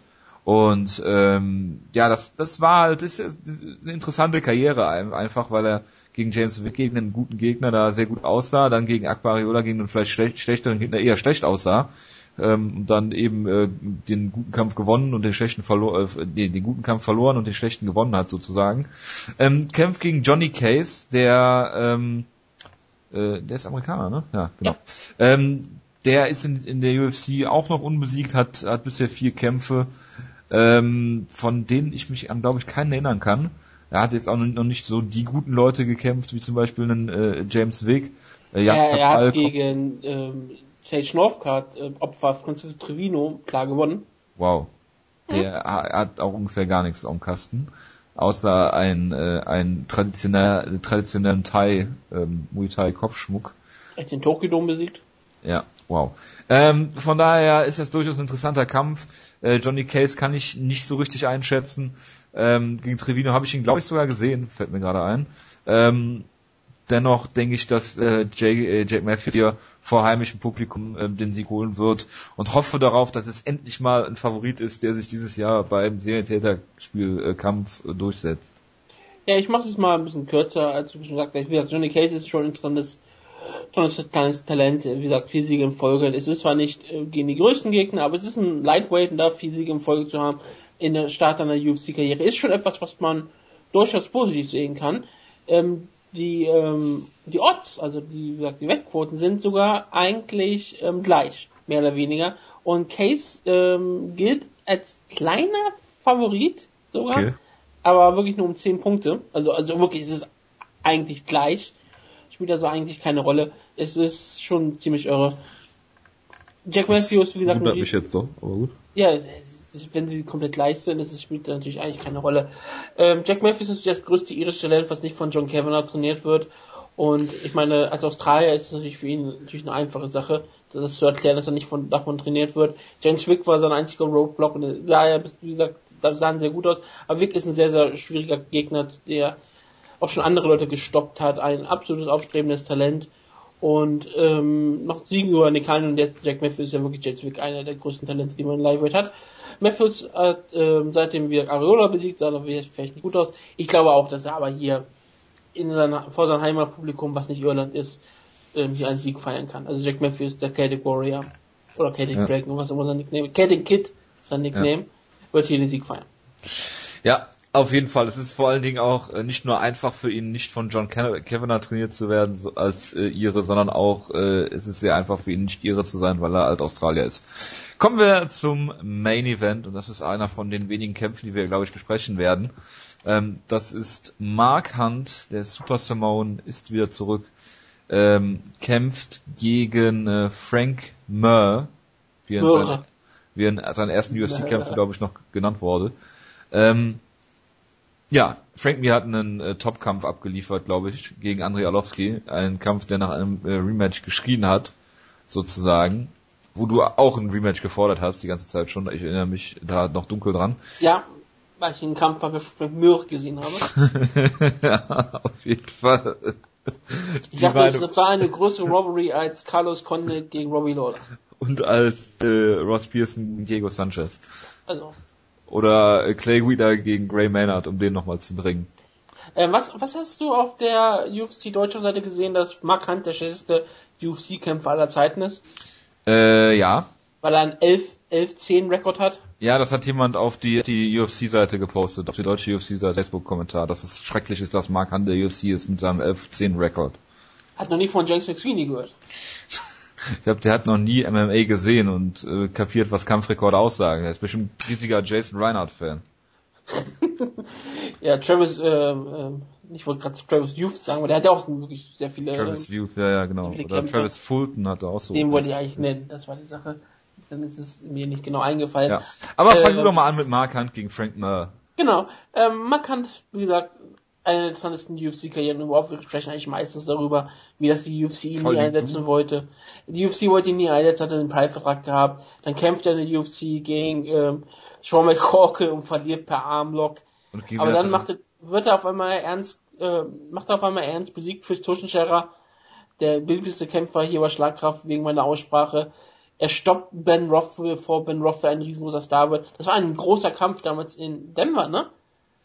Ja, das war in Denver, in der Mile High City, mit einem Armbar for the ages sozusagen. Es war ein riesengroßer Kampf. Es ist auch schon fünf Jahre fast her schon, wenn man darüber nachdenkt. 2011 war es der Fall. Zwar Ende, Ende 2011, also noch nicht ganz fünf Jahre, aber es ist schon irre, wie lange man kann schon doch in der UFC aktiv ist.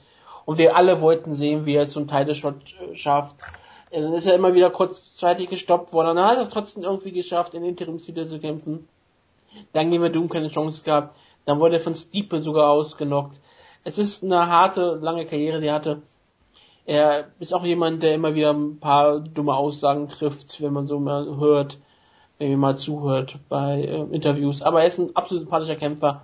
Man bekommt von Markant halt das, was er verspricht. Man weiß bei Markant immer, was man bekommt. Er ist ein sehr guter Kickboxer, er kann sehr hart zuhauen und wenn er dich ausnockt, geht er weg. Das ist markant. Und er sieht immer wieder aus wie jemand, ähm, der nicht wirklich trainiert, aber halt aussieht, als würde er jeden Menschen auf dem Planeten ausnocken können, ohne Probleme. Er ist halt ein absoluter ähm, Strongman in der klassischen Hinsicht. Also ich Markant ist absolut sympathisch im Käfig und ich hoffe auch, dass wir ihn noch ein bisschen sehen können.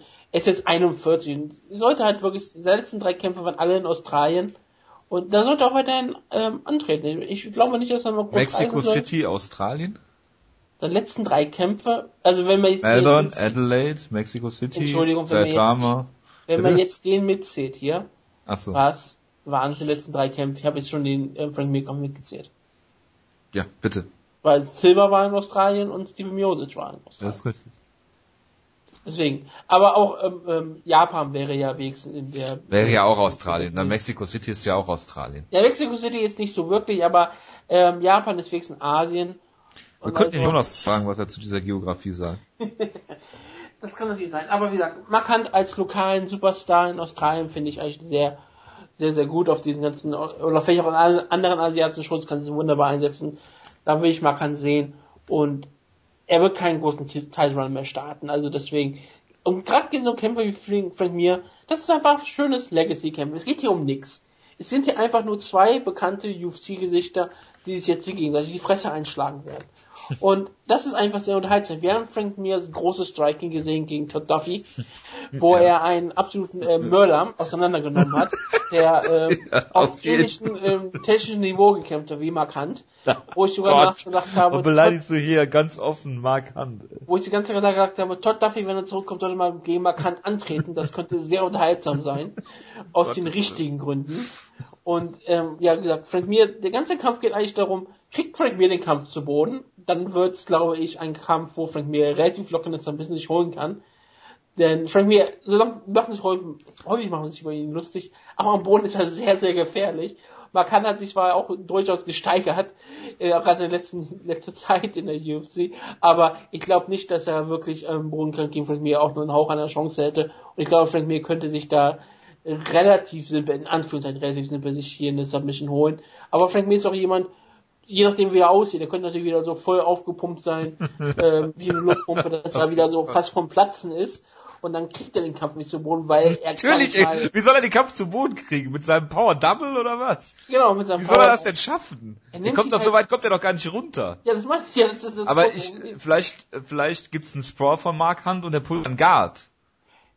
Das würde mich nicht wundern zum Beispiel. Das würde mich nicht wundern. Wenn Frank mir mal wieder so ein bisschen mehr aussieht, wie, ähm, wie er früher halt auch so ein bisschen mehr Fett am Körper und vielleicht ein bisschen sportlicher und nicht so aussieht wie ein Bodybuilder, Was? dann könnte ich mir durchaus vorstellen, dass er irgendwie den Kampf zu Boden nimmt und das schaffen kann. Wenn nicht, äh, ist es halt unmöglich, weil die Arme sind einfach viel zu breit dafür, dass er überhaupt keinen Double Leg greifen kann. Das ist einfach schwierig dann. Und ähm, ja, es wird auf jeden Fall ein sehr, sehr unterhaltsamer Kampf. Also es wird, es ist, entweder dieser Kampf endet innerhalb von zwei Minuten und endet mit einem Walk-off, Knockout von Markant, ja, oder er geht fünf Runden und er wird grandios auf diese Art und Weise. Oh ja. Wo wir gerade bei schrecklich, schrecklichen Heavyweight-Kämpfen sind. Ja, also es ist hier natürlich der Kampf, der, der wo nämlich nur ein Narrativ gibt. Es ist der Powerlifter gegen den Veganer. Ja. Ähm, die Frage ist, ist Mark Hunt noch Veganer? Weiß man da was? Gibt es da Neuigkeiten zu? Ich habe keine Ahnung mehr. Er könnte spontan sich geändert haben. Ich denke, er wird immer noch 30, 40 Pfund cutten, bis er bei 266 Pfund ist. Ähm, gegen Frank Mir, der genau das gleiche machen wird, logisch, weil. Aber aus anderen Gründen. Bigger is always better, ne? Also, ähm, ja, ich freue mich auf die GIFs wie Alowski-Kampf. Ne? Also äh, ganz, ganz klar bei Frank Mir. der am Boden natürlich mit Mark Hunt theoretisch im Boden aufwicht. Ich denke, wenn jemand den Kampf zu Boden nimmt, wird das Mark Hunt sein, weil Frank Mir es nicht schaffen wird. Ähm, denke ich mal. Ich wüsste jetzt nicht, wie er das schafft. Vielleicht mit so einem Judo-Wurf wie, wie gegen Roy Nelson. Ähm, keine Ahnung. Also ich Er sehe den ja Frank, äh, Mark Hunt seinen inneren Conor McGregor. Kann natürlich sein. Ähm, weil Frank Mir ihn vorher fast ausnockt im Stand. Ja, äh, Frank Mir wird wieder zu K1 Frank Mir. Auf jeden Fall. Und ähm, Markant wird so unter Probleme gesetzt, was Markant das Double Leg versucht. Ja. Oder er versucht einen Leglock. Das kann ich mir durchaus vorstellen. Markant versucht eine Standing, ähm, Standing Kimura. Ja, sonst ist das Heelhook. Ähm, ja, äh, Spaß beiseite. Ich sehe nicht, dass Frank Mir den Kampf zu Boden nimmt. Äh, oder dass er es versucht, ja. Ich halte Frank Mir für einen, nicht für einen dummen Kämpfer. Ich Aber hätte Frank Mir viel, als viel zu intelligent für einen Kämpfer, dass das sogar viel ein Nachteil ist. meinst du, meinst du wie so ein Fußballer, der einfach nicht denken sollte? Ja, ich glaube, Frank Mir ist jemand, äh, man sieht, man hat es früher gesehen, hat er WC kommentiert oder wenn man häufiger mal interviewt wird. So der klar. Typ ist wirklich intelligent, also der versteht Mixed Martial Arts vollkommen. So, so weit würde ich nicht gehen. Ja, ich weiß nicht, ob er halt Er ist vielleicht Mixed Martial Arts intelligent. Ich weiß nicht, ob er intelligent ist im Sinne von, ob er hier auch ein Wissenschaftler sein könnte oder eine Doktorarbeit schreiben Dr. könnte. Ich habe keine Frank Ahnung. Mir. Ja, das habe ich keine Ahnung von. Aber äh, er hat eine riesengroße Fight-Intelligenz. Und das merkst du auch im Mixed Ja, aber das, das, Problem, das Problem bei ihm ist halt, dass, dass der, der Geist ist willig, aber das Fleisch ist schwach. Ne? Ja, und seit so einer langen Karriere auch mit, muss man mal sagen, er hat einen schweren Motorradunfall, was er noch in seiner Karriere noch gemacht hat. Aber er hat jetzt ein Werbedeal mit äh, äh, Harley Davidson jetzt. Ja, klar, zeigt ja auch, wie gesagt, dass er die Sache nie aufgegeben hat. Aber wie gesagt, die, viele Leute machen sich über Frank Mir lustig, aber er ist eigentlich mehr oder weniger für UFC auch fast ein Hall of Famer. Er hat eine riesengroße Karriere hingelegt. Er war einer derjenigen, die ähm, große Siege gefeiert haben. Und er ist immer noch vollkommen aktiv. Und Frank Mir ist nie weit weg davon, irgendwie einen Title-Shot zu bekommen. Ja, doch. Also er ist 2 und Oh. 5, er ist 2 und 5 in seinen letzten sieben Kämpfen Ja, und und? hat dabei Er ein, ist Frank Mir. er hat dabei, er hat dabei ähm, eine Windmühle namens Todd Duffy ausgenockt und äh, einen gewissen Bigfoot Silver, den jetzt auch kein Schwein mehr kennt. Ähm, Aber hat André Rossi einen harten Kampf abgeliefert. Gegen keinen, gegen, gegen keinen der Top 5 Leute hat Frank Mir eine Chance, mehr als zwei Minuten zu überleben. Ähm, Mark Hunt dagegen äh, hat jetzt seinen, sein Unentschieden gegen ähm, Bigfoot Silver gerecht, ja, was immer noch ein Unentschieden ist, obwohl äh, Bigfoot Silver durch einen Drogentest gefallen ist. Das ist natürlich sehr faszinierend. Äh, das wurde nicht in No-Contest geändert. Ist aber auch egal. Äh, klar, gegen Sleeper hat er keine Chance gehabt, gegen Fabricio Verdum genauso wenig, wobei er da in der ersten Runde noch ziemlich gut aussah und äh, Verdum durchaus vor Probleme gesetzt hat. Ich würde fast sagen, vor mehr Probleme als äh, Ken Velasquez, auch in Mexico City. Deswegen da äh, diese äh, C-Level Velasquez-Geschichte würde ich mir da jetzt hier nicht gefallen lassen. Ähm, als Ausrede, ähm, Man ja, kann es auch ein Seepferdchen. auf jeden Fall. Und äh, das war noch eine Short Notice, glaube ich sogar, ne? weil weil äh, Kane natürlich verletzt war vorher. kurzfristig ausgefallen ist. Und dann gab es die Hand for the Gold. Ja. Ja, Mark Hunt äh, ist die Feel Good Story im Sport mal gewesen, nach vier Siegen äh, fast den Titelshot bekommen, dann doch noch irgendwie ähm, im Nachhinein durch diese Verletzung. Äh, Kampf gegen Frank Mir, ich glaube, der Kampf wird im Stehen geführt, beide werden wild schwingen. Ähm, Mark Hunt wird treffen, weil Frank Mir hier das äh, ähm, Kinn einfach nicht haben wird und dann wird Frank Mir einen Takedown versuchen und dann in den Uppercut laufen oder in den linken Haken. Ich liebe ja die, die Haken von Mark Hunt, weil die völlig, völlig blind schlägt und immer voll durchzieht. Dabei sehr viel Energie verpulvert, auch völlig egal.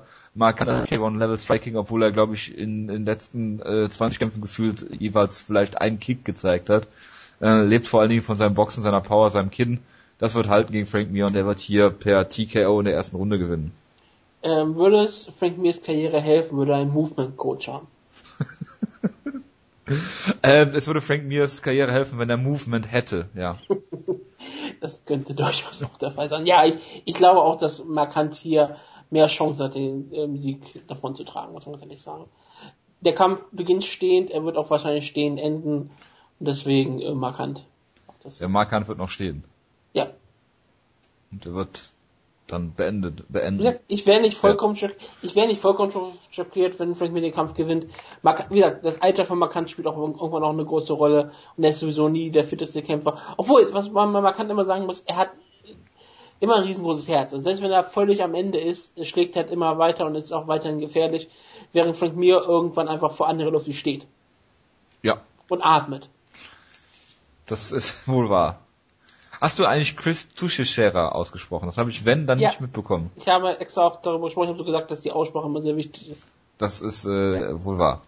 Kommen wir in Event. Neil Magny gegen ähm, Hector Lombard. Hector Lombard war jetzt ähm, ein, ein Vierteljahr weg, aus Gründen, die mir auch nicht bekannt sind. Ach doch, er ist durch den Drogentest gefallen. Natürlich. Selbstverständlich.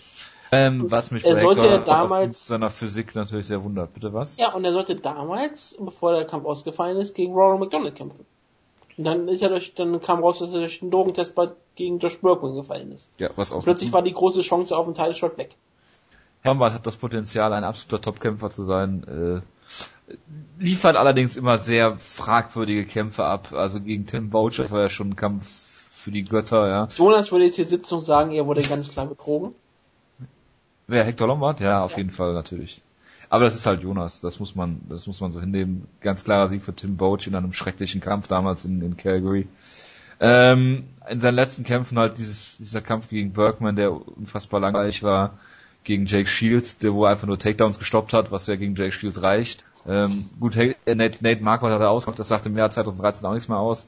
Hat jetzt ähm, 14, 15, 16 halt, also die 16 ist ja noch nicht zu Ende, ne? aber hat jeweils einen Kampf gehabt. Ähm, und bei Hector Lombard ist es halt immer, wo ich, der steht halt im Octagon, wo ich mir denke, okay, du musst jetzt explodieren. Du musst jetzt einfach mal hier so ein Vitor Belfort raushauen. Ich weiß nicht, ob dieser Vergleich äh, nur wegen seiner Explosivität hier steht, sondern auch wegen anderen Dingen. Ähm, aber ich denke, der, er äh, kämpft immer so gehemmt, dass ich mir denke, okay, warum, warum machst du jetzt hier gerade nichts? Ich- Du hast auf jeden Fall das, das Potenzial. Ich weiß nicht, ob er kein Vertrauen in seine Cardio hat, die äh, mehr oder weniger fragwürdig ist.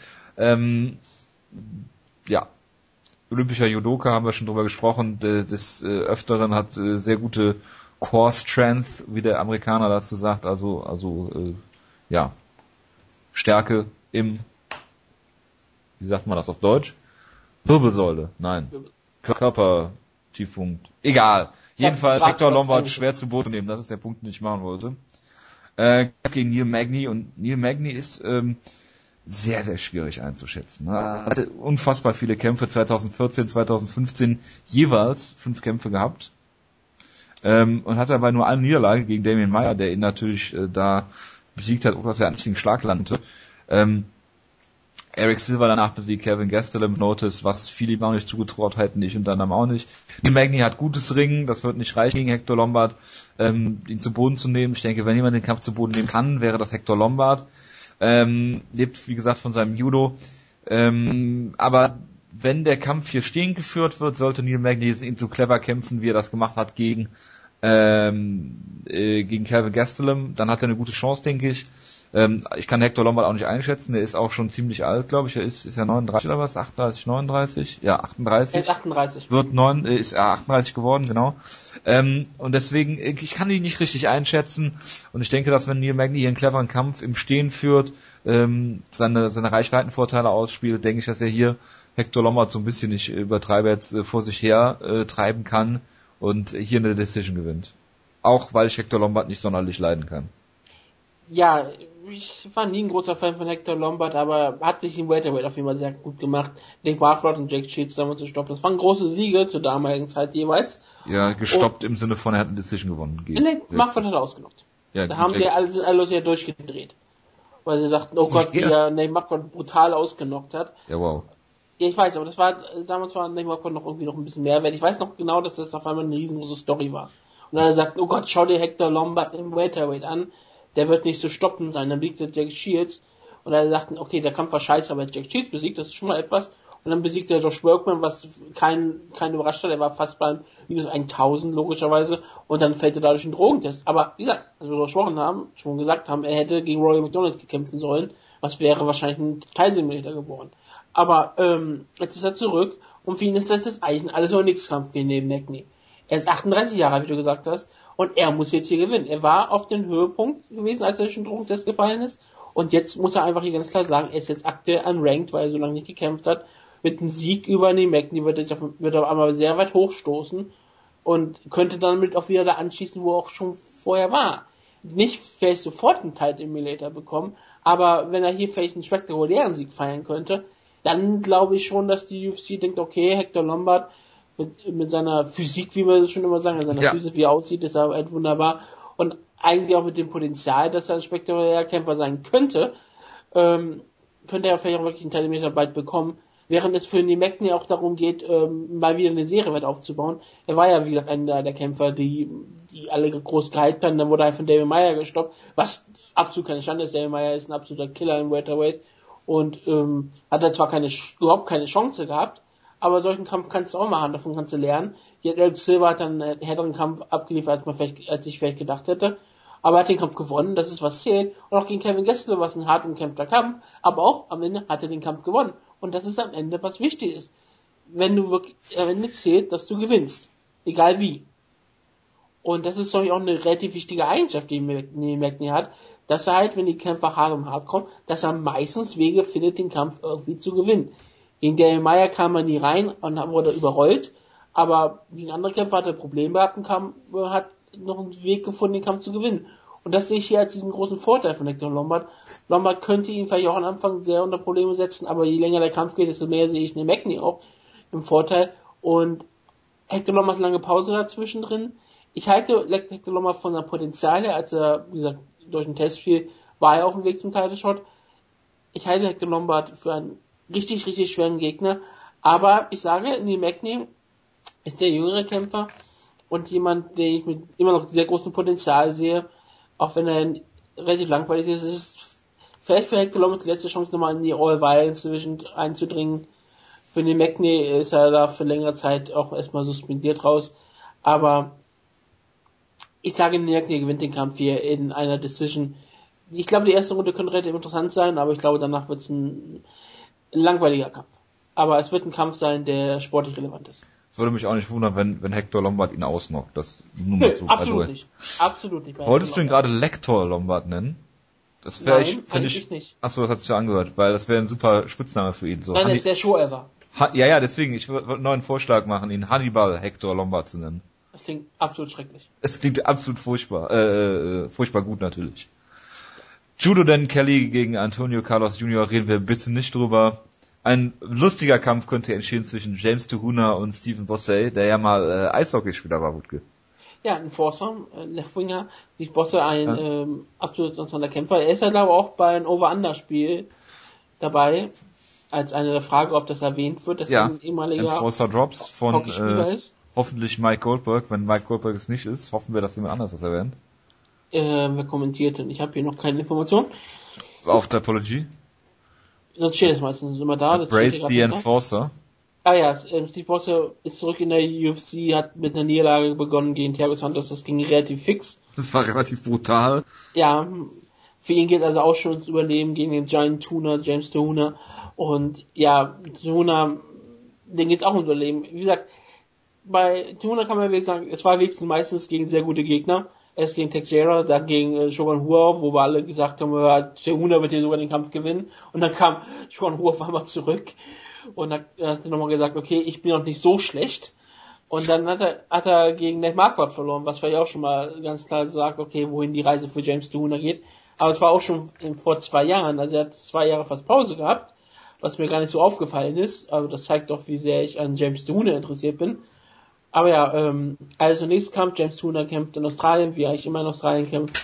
Ähm, ich würde es Steve Bosse gönnen, weil du ihn so gerne magst und gerne darüber redest. Er ist auch jemand, er trainiert, ich rede nie über ihn. Er trainiert ein TriStar Gym, er wird bestimmt was gelernt haben. Ich sage, Steve Bosse knockt ihn aus, indem er den Gegner am Nacken packt und immer wieder die Faust ins Gesicht schlägt, bis ein Ringrichter dazwischen geht. Klar. Wird er in eine Kluft zum Ring kommen und dann alles ablegen? Ja, erst wenn der Kampf beginnt. Er wird also äh, loslegen, dann wird er die Handschuhe ausziehen ja, und genau. dann geht's los. Und James Tuna wird die ganze Zeit an sein ähm, Hockey-Trikot ziehen. Ja, auf jeden Fall. Vielleicht kämpft James Tuna ja im Gi, damit er sich an was festhalten kann. Das wäre das wär sehr interessant. Das ist aber gegen jemanden, einen Hockeyspieler wie Steve Boss, ist eher schlecht, weil das sich ähm, an, sie anpacken an den Klamotten ist dann der große Stil, wie, der, wie er gekämpft wird beim ja. Hockey.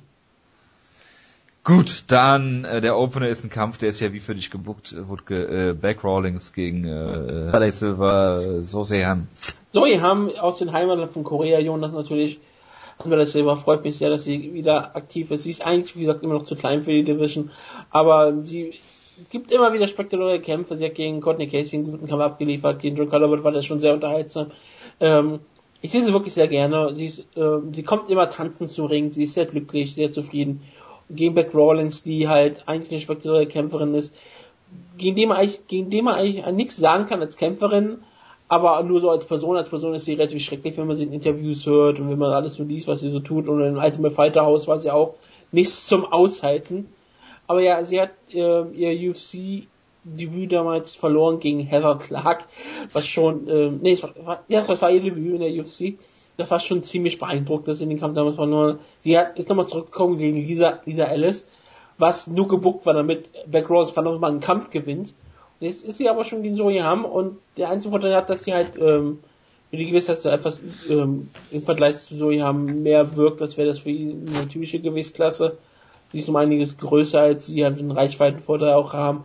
Aber ich sage einfach, Zoe Ham ist eine richtig gute ähm, Strikerin und sie ist sehr schnell und sehr beweglich und Backgrounds ist solide in, vielen, in vielerlei Hinsicht, aber ich sage so, haben wird hier sich eine wunderbare Decision raus, rausarbeiten aus ihr. Sie wird sie mit Kick zu setzen, sie wird sie mit schnellen Jab zu setzen. So haben wird hier den Kampf gewinnen. Sehr gut. Ähm, über was reden wir denn noch? Reden wir über Dan Hooker? Nee, ne? Nur Dan Hooker ist ja bei einem neuen ähm, UFC-Spiel dabei, ist da sogar, hat glaube ich schlechtere Bodenwerte als CM Punk oder sowas in der Art. Also er ist aber trotzdem eigentlich ein ganz interessanter Kämpfer gegen Mark Ediva aus den Philippinen. Ich würde den Hooker trotzdem vorne sehen da. Ähm, Alan Jabeur kämpft für viele Leute auch ein sehr unterhaltsamer Kämpfer. Hat gegen Al Albert Tumunov gekämpft, hat da ähm, klar verloren. Aber das ist gegen Albert Tumunov. Tumunov sagt ja auch immer wieder, dass er einen einfachen Kampf hätte gegen Robbie Lawler. Und wenn er das sagt, wird das wahrscheinlich auch stimmen. Gegen Brandon O'Reilly kämpft der The Bachelor. Aber ja, es wird ein Sieg sein für Alan Jabeur, der auch ein All-Violence-Kämpfer ist. Deswegen sehe ich ihn eigentlich ganz gerne. Und sonst, ja, Ross Pearson, der sollte ja eigentlich gegen... gegen Abel Trujillo kämpfen, aber da die australischen Einreisebestimmungen um einiges härter sind als die in den USA und die sind da schon hart, ähm, gibt, gab es äh, Probleme mit seinem Visum, ja, Deutsch Australien mag keine kriminellen Ausländer. Ja, Einzahlvisum auf Deutsch, ne, nicht Visum. Ähm, ja, genau. Und äh, aufgrund seines Vorstrafenregisters behaupte ich einfach mal, ist Abel Trujillo nicht nach Australien gelassen worden. Ich begrüße das sehr. Leider, weil ich den Kampf, ich, äh, obwohl ich den Kampf gerne gesehen hätte, ähm, kämpft er jetzt gegen Chad LePriest. Und das finde ich eine gar nicht mal so schlechte Ergän äh, äh, ähm, ja, Ergänzung beziehungsweise ähm, ja kein so schlechtes ist Kampf. Also Kampf dafür, dass Kampf dafür, dass es so so so äh, kurzfristig war. Genau. Ich meine, Chad Priest stoppte Brian Barberena und Barberena hat ja wenn, wenn wird gesagt stoppte, heißt das nicht unbedingt, dass der Kampf nicht zur Decision gegangen ist. Wollte ich nur mal kurz sagen. Nee, er stoppte ihn aber halt ähm, seine seine Serie. Ja. Und Chad Priest, wie gesagt, ein guter Kämpfer, wurde dann aber von äh, Blason Tibor besiegt, also von Francisco Ronaldo. Ist ungefähr das gleiche. Und jetzt kämpft er gegen Ross Pearson das ist eine super Herausforderung für Shackle Priest, der ja auch, Ross Pearson wurde auch von Francisco Ronaldo gestoppt. Also von Jason Tibor. Und das finde ich auch sehr, sehr unterhaltsam und sehr gut. Ich freue mich auf diesen Kampf. Es ist ein, guter Kampf für die Fight Pass ähm, Portion der Card. Und es könnte ein guter Test sein. Für Ross Pearson geht es wirklich darum zu sagen, okay, ich bin noch ähm, ein Topkämpfer im Lightweight. Ich möchte noch zeigen, dass ich vielleicht in die besten 15 gehöre. Während Chad Priest unbedingt hier diesen großen Sieg braucht, um vielleicht auch nochmal selbst aufzusteigen. Und Ross Pearson ist das schon ein guter Test. Also, bin sehr gespannt. Das konnte, konnte wirklich ein solider Kampf werden. Genau. Und natürlich der Opener Rinderkai. Genau, da freue ich mich ganz besonders. Team Schlagkraft Rinderkai damals gewesen. Ja, ohne Heutzutage nicht mehr. Leider. Tragisch, ja. Sie aus dem Pancrase Venus Team wurde ja von Misha Tate äh, besiegt. Das ist natürlich keine Schande. Misha Tate ist Champion in der UFC und ich glaube, wenn Rinderkai ist nach ungefähr gefühlten 17 Jahren Pause, also auch 2014 letzter Kampf gewesen, jetzt zurückkommt, ich freue mich wirklich drauf gegen Leslie Smith. Das, das klingt nach einem Kampf eigentlich wie gemacht für Rinderkai. Die UFC möchte, dass sie den Kampf gewinnt. Leslie Smith ist eine unterhaltsame Kämpferin, ähm, hat zum Beispiel Jasmine Duke besiegt, das ist ja, ja. schon ein, ein Qualitätsmerkmal. Gegen Jessica Ai wurde sie brutal ausgenockt. Also ja, ähm, Smith gewinnt nicht gegen äh, gute Gegnerinnen, das ist meistens ihr großes Problem. Gegen schwächere Gegner, also so, schwächere Gegner, das heißt. Hast du sie gerade gut genannt, Rinderkai? Ich weiß nicht, ob du, das ist ja die Sache. Gegen, gegen Gegnerinnen, die nicht hohes, das höchste Niveau haben. Jasmine Duke, ähm, Raquel Pennington, Jennifer Meyer, da gewinnt Leslie Smith. Meistens auch relativ klar. Aber gegen Gegnerinnen wie ähm, Sarah Kaufmann oder Jessica Ai hat sie keine Chance. Das muss man halt sehen. Kann Rinder, zu was zählt nun Rinderkai? Ist Rinderkai eine Contenderin in der UFC oder ist sie einfach nur ein Spaßprodukt? Rinderkai. Ist Rinderkai einfach nur ein Spaßprodukt, weil sie ähm, sehr viele erotische Videos gemacht hat und deswegen in der UFC kämpft? Gut. Ich würde sagen, äh, wir sind am Ende. Das ist das Ende. Das ist das Ende dieser Ausgabe, ja. Ich bedanke mich recht herzlich für die Aufmerksamkeit. Danke. Entschuldige mich äh, dafür, dass wir erst am Montag getaped haben. Ging leider aus zeitlichen Gründen nicht anders. Wir wünschen euch eine schöne Restwoche. Nächste Woche wird es eine Ausgabe geben. Ähm, danach die Woche ist Ostern. Da hätten wir keine Ausgabe, weil es die nächste UFC-Show erst am 10. April gibt. Das heißt, die Woche danach wird ein? Preview machen. Äh, Zagreb. Rotterdam ist am äh, 8. Mai. Stimmt. Entschuldigung. Verwechselt. Und ähm, ja, deswegen eine Frage an euch, wenn ihr irgendwelche Anregungen habt, äh, was wir in einer eventuellen Ausgabe machen könnten, dann bitte ich auch hier, abgesehen von dem regulären Feedback, was ihr ja natürlich äh, durchgehend immer äh, gebt, noch äh, Anregungen habt für eine Ausgabe. Falls nichts Besonderes in der News-Ecke passiert, würden wir Ostern keine Ausgabe machen, außer ihr habt Vorschläge, was wir machen könnten und äh, eine News-Ecke dazu noch, dann würden wir so eine Kurzausgabe vielleicht noch für euch machen. Müssen wir mal schauen. Also Ähm, falls irgendwas wirklich Wichtiges in der, in der Newswelt passiert, dann werden wir vielleicht wirklich eine kurze Rausgabe nochmal machen. genau, Vielleicht die nur aus News-Ecke besteht, so eine halbe Stunde oder so. Müssen- falls müssen- genau. Schauen wir mal. Oder wie gesagt, wenn, Drogentest fällt oder so. wenn ihr wenn ihr irgendwas genau, wenn ihr irgendwas habt, ähm, schreibt das äh, als Feedback in den auf den gewohnten Kanälen, schreibt uns iTunes Bewertungen, dass wir das sehr freuen. Äh, Und nicht falsch verstehen, nächste Woche haben wir eine Sendung. Genau, nächste Woche haben wir eine Sendung, die Woche danau, es geht, darauf, es geht um Ostern. Ähm, nichtsdestotrotz, macht's gut, schöne Restwoche, wir hören uns äh, nächsten Sonntag äh, wahrscheinlich wieder. Äh, bis dahin, macht's gut, äh, ciao, ciao. Mhm.